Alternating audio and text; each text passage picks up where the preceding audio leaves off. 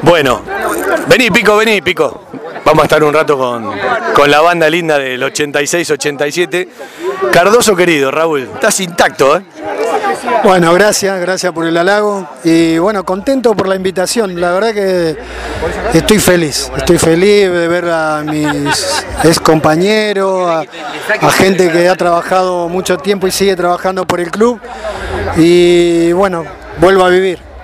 Bueno, se te nota en la cara, desde que te vi estás feliz, ¿sí? Se te nota en la sonrisa. Sí, sí, porque ahí puse, estoy agradecido porque.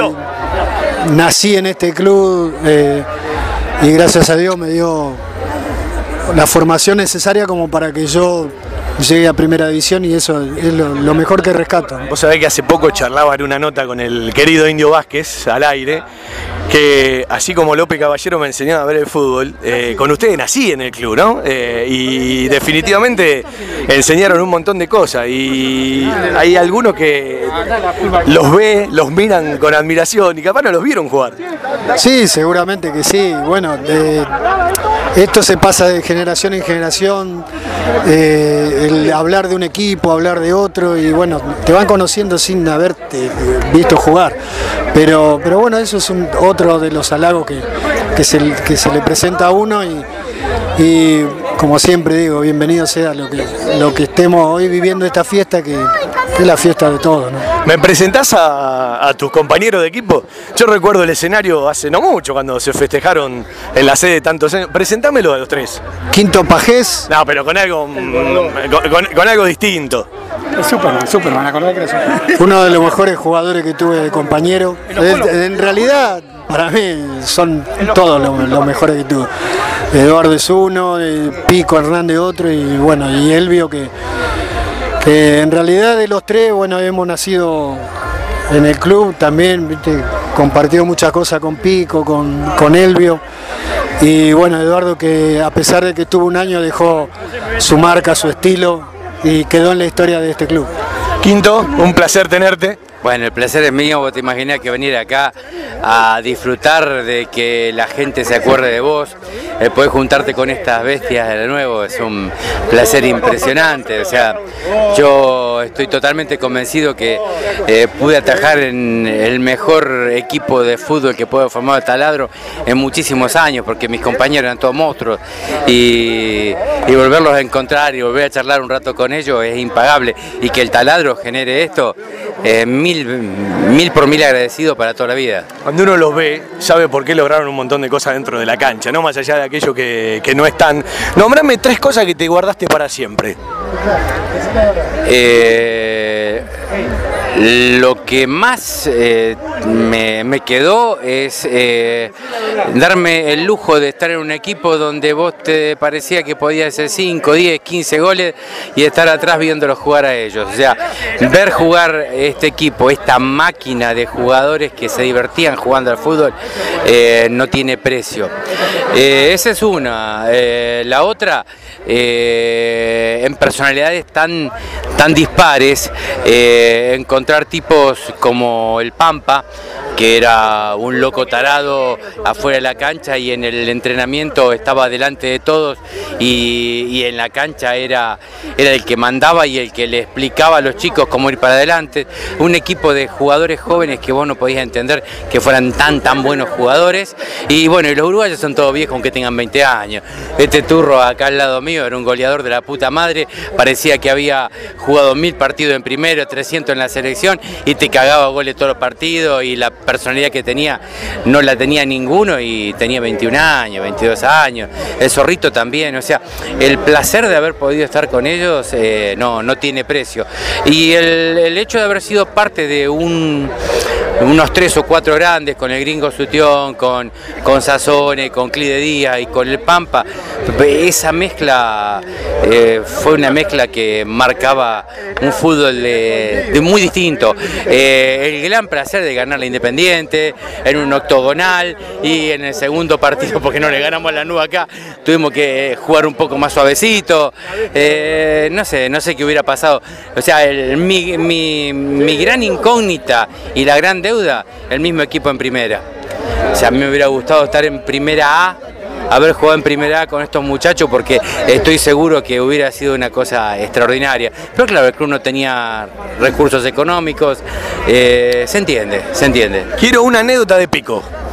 La- primera que te venga a la mente, que entre ustedes deben tener montones. Y recién te reconozco, me, quedé en la carpa del 87, fue la primera, se me caían las lágrimas cuando veía algunas imágenes, veía un caño del querido Cabezón García para que el Pampa se la dé a Aquino y, y el gol con Lanús, entre tantas cosas que regalaron, 87 goles fue, fue la marca de ese, de ese año, ¿no? Bueno, mirá, eh, anécdota con Pico, qué sé yo. Eh, Tengo al indio también, que es más fácil encontrarla. Eh, entrenar en contra de Pico y que te recagara pelotazos y que te jugara con los dientes apretados cuando era un entrenamiento no tiene precio. No tiene precio porque nos matábamos en contra, porque yo no quería que me hiciera un gol y él le hacía goles a todo el mundo. Eh, realmente eso era fantástico. Eh, Bueno, vos agarraste la época de Pico donde Pico había aprendido a jugar. Mira, eh, Pico no sé si aprendió o los muchachos, o los muchachos lo ayudaron para que pudiera empujarla para adentro, pero la realidad eh, la metía. Y, y la otra, eh, quedarme a, los tiros libres por arriba de la barrera con el loco y el, el loco el- la pateaba ya, ahí vos te tiraba y la tenía que sacar y, y te raspabas hasta el alma para poder llegar con el indio. El indio, qué sé yo, 20, 30 tiros libres eh, una vez por semana nos estábamos pateando y, y te digo, muchas de las que sacaba era gracias que me tenía que romper el alma para sacar la pelota de ellos. Gracias como siempre. No, un gusto estar acá. Bueno, eh, ¿quién me- contame la de Pergamino. Yo quiero que me cuentes la de Pergamino cuando rompiste la puerta de una patada, que yo casi voy preso porque me peleé con el presidente. No, la verdad que. eh, contale, contala cómo no, fue. no, sí, ¿cómo fue? Ese partido, bueno, teníamos que haber ganado por 5 o 6 goles arriba y nos pasaron sobre Era el. Douglas de Pergamino Douglas con Finaroli y Mario no hizo el gol. Sí. Y después lo tuve de técnico. la de goles que erraron. Entonces cuando termina el partido yo fui a saludar, no sé qué, hice, levanto la cabeza y veo uno de Banfield tirado en el piso. Cuando salgo corriendo yo pensé que le había pegado uno de Douglas. No, eran de los No, lo nuestros. es que le había pegado el que jugaba de dos, le había pegado una patada. Entonces, cuando me enteré y me contó otro, no sé si fue, no sé quién fue el neno, así que me contó, me dice que había sido Clide, te doy el nombre, y me di vuelta y lo quería matar, porque el cabezón era más bueno que el pan, era.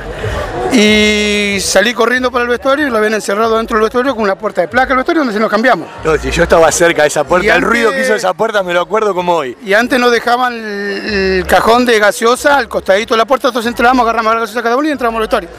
Y manoteé dos gaseosas y no me dejaban entrar y de una patada se rompió toda la cosa y lo encaré en la ducha, pero fue un momento de calentura porque porque como lo defendía afuera de la cancha, todos los muchachos adentro de la cancha lo defendía más todavía. Y, no sé si me molestó más lo que había hecho la acción de Clis, de un tipo grande en ese momento, era como la experiencia que había dentro del equipo, tanto él como el Pampa, como el gringo Sutión, y me molestó más eso. Hubiese tomado la misma reacción si hubiese sido Clid, el Nero Pico, Quinto, el que sea, porque la verdad que verlo al cabezón tirado en el peso me había enloquecido y bueno, pero bueno, después se escuchó el ruido de las puertas, la botella, y después lo tuvimos que venir en auto. Sí, fuimos varios. Eh, vos sabés que recién pasaba por la carpa del 87 y miraba una foto tuya y yo me paro acá y yo veo el alambrado y te veo a vos arriba. Pasan los años, vengo a la cancha, miro para allá y te veo a vos arriba. Mira, recién justamente cuando en enero estábamos entrando nos sacamos un par de fotos, se me acercó uno grandote que medía como dos metros y me dijo, yo soy el que está abajo tuyo cuando vos estabas arriba del alambre. Me dice, sí, la foto, claro, eh, medía un metro veinte y ahora medía como dos metros. Y esas son las cosas que nos quedan a nosotros. No, yo miraba el alambre también recién cuando caminaba, que venía con mi señora caminando ahí, que estoy esperando que venga mi hijo, que está fue a buscar la novia. Demostrar y hablar de lo que es esto, la verdad, ver la cancha como estamos acá adentro, Fabián, y ver todo esto, no lo puedo creer, no lo puedo creer. Y que la gente te siga reconociendo todavía, que te siga agradeciendo, la verdad que es más que agradecimiento de ellos, puro agradecimiento nuestro hacia ellos. Pero vos fuiste un tipo que te formaste acá, indio, que las pasaste Sí. todas y que siempre además re- recordás a Banfe con mucho cariño. Que no sea la anécdota de los pollos. Contame una anécdota de pico, así charlo un rato con Miguel Robinson. De enero no me acuerdo, creo que una vez se enojó conmigo en, en Santiago antes de antes de despegar. ¿Te acordás que un cuervo se lo metió en la turbina? Antes de despegar en Santiago, ¿te acordás? Eh, que se- el avión iba a tomar vuelo y se metió un, cuervo. un pájaro en la turbina y el avión frenó. y alguien por agarró el micrófono del avión y dijo, Pico, salí de la turbina. Digo, tenés claro, me agarré el altavoz, viste, el avión, viste, y, y se me enojó el negro, no sé por qué. Qué poco sentido del humor. No, el negro no tiene sentido. No, si el negro no, más bravo, eh. ¿Habrá sido por el cagazo? No, ca- cagazo nos pegamos en Misiones. en Misiones. El primer viaje, el primer viaje a Misiones. Ah, no, el primer viaje fue a Tucumán. Está bien, pero- Con el avión del ejército de hélice, ¿te acordás? Que no queríamos subir. El que jodía era el Pampa y cuando El subía Misiones. el avión se agarraba de todos lados, un cagazo. Fuimos a tenía. El de Misiones me acuerdo, el de Misiones me acuerdo, fue bravo, fue bravo. Yo me acuerdo que a mí se me bajó la presión y me traía la zafata una botellita de, de whisky y los guachos eso después, ellos se hacían los chistosos, después que pasó todo decían, Pico, la primera vez que te blanco, decían, pero estaban todos cagados, estaba yo, estábamos todos iguales. En serio, eso fue Ese- terrible. Ese, ese día cuando antes de bajar del avión nos vemos juntados todos dijimos, muchachos no digamos nada a la familia para que no se asusten, ya está. ¿Pero qué? Bajamos todos blancos, se dieron cuenta primero ellos an- antes que nosotros, antes que nosotros, claro. todos rubios. Claro, albino no hay ninguno en este plantel, ¿no? Cuando nos vieron blanco, dice, qué lindo que son, que habrá pasado. El pan pasafaba nada más, después éramos todos morochitos. Bueno, tres cosas que te llevaste para toda la vida de Banfield. Esto, la mitad, el negro quinto, el plantel del 86-87 creo que fue, o sea, fue un plantel de amigos, por eso logramos lo que logramos, y después con 5 o 6 tuve más relación que con otros, ¿no? Eh, el cariño de ustedes, eso va a ser inolvidable, Eh, y mi segunda casa, esto la miro como mi segunda casa, Gracias, Silvio, disfruta. gracias a vos. Bueno, Pico, vos estás en casa, estás todos los días, eh, siempre es un placer ver todo esto, el cariño que te tiene la gente, algunos que, nuevos que tienen que aprender, quién fue Pico Hernández, el goleador de los 80, pero bueno, eh, estas cosas no tienen precio. No, no tiene precio, la verdad que, que emocionante y poderlo vivir, ¿no? Porque este, estando en el club y, y encon- reencontrarme con los muchachos, que, que con algunos la, la última vez que nos vimos fue cuando festejamos los 20 años Es cierto, en la sede. en la sede, entonces en- reencontrarnos con ellos de vuelta ha sido emocionante y bueno, y lo que decía vos, que la gente te siga recordando por lo que uno, lo, lo poco que pudo hacer dentro de la cancha es, es muy bueno. Y después este, esto, ¿no? Eh, encontrar eh, jugadores de, de- de otras épocas, que uno no lo vio jugar, pero que, que uno lee la historia y, y es muy lindo porque gente que hizo, hizo grande a este club, ¿no? Elegime tres goles de aquel enorme año. Y mirá, Tuyos. eh, uno, uno fue muy importante, eh, que fue con Chaco Forever acá en, cancha, en la cancha de Banfield, que íbamos uno a uno. Y que me acuerdo de la jugada de hoy, porque Quinto fue el que sacó, que justo está al costado mío. La bajó el gringo y me la cruzó y, y yo le pegué fuerte, picó la pelota y entró, que no le podíamos hacer un gol a ese equipo, íbamos uno a uno, no podíamos empatar. Y ese fue muy bueno, fue la. Creo que tuve mucha suerte de hacer muchos goles, pero fue la única vez que yo besé la camiseta de Banfield en un festejo de un gol, porque Estaba chivo ese partido, estaba muy chivo, es cierto. De no, de no poner. Después el, el segundo en el, en el octogonal con Lanús, el día de le ganamos 3 a 2, porque ese día estaba mi viejo en la, en la tribuna. Y me entero después que, que la emoción se había descompuesto mi viejo en ese partido. Este, y bueno, esas son cosas que te quedan porque también fue un gol importante porque estábamos empatando, habíamos empatado de local y hacer ese segundo gol ahí este, fue muy lindo. Y un tercer gol, después hice uno acá en cancha de Banfield, que fue, que fue creo que el, el octavo, el noveno con los sanjuaninos, pero por la jugada, este, me acuerdo porque yo no verá gambetear tanto, y ese día pasé como a cuatro, y fue un lindo gol, pero después de los goles a los Andes siempre los tengo en el recuerdo, por más que le hice uno de penal una vez, Dice Elvio que fueron dos los que gambeteaste. Sí, a ver. Ese día de los Andes acá, el del 7 a 1, estaba enloquecido. Porque habíamos hecho gol, había hecho yo un gol yo, que yo no había hecho, el primer gol que hice fue ese. Claro, y él no Y podía. él no podía hacer, enero te hacía un gol hasta de espalda. ¿Sabés lo que pasa? Que hay que tener memoria. Yo hice el gol, de- el gol lo hice yo antes que él vio, porque fue el cuarto. El Pampa me dejó patear el penal porque yo no había hecho un gol, me dijo, patealo vos, me dijo. Después vino el golazo de, de este de tres dedos, el golazo del gringo de afuera, que fue terrible, pero ese día tuve como cuatro o cinco mano a mano. Y cuando tenés el arco cambiado, ¿viste? Pero la, la bestia, después esta bestia me hicieron hacer un gol. Yo en- tengo años de fútbol, miro fútbol pero nunca había visto que tiraran paredes entre el 4 y el 3. Me acuerdo, Cancha de- me acuerdo, Tigre. me acuerdo. La fueron cambiando de frente ellos, el indio tiró el centro y yo hice el gol de cabeza. Eso fue algo memorable porque aparte la historia está, vos sabés cómo llegamos a esa cancha. Pero haber hecho un gol donde el 4 y el 3 tiraban paredes por arriba es algo inolvidable porque no lo ven en el fútbol de ahora. Bueno, no El, le... el- el Lelo empezó a ganar el partido el día que mató a la gallina.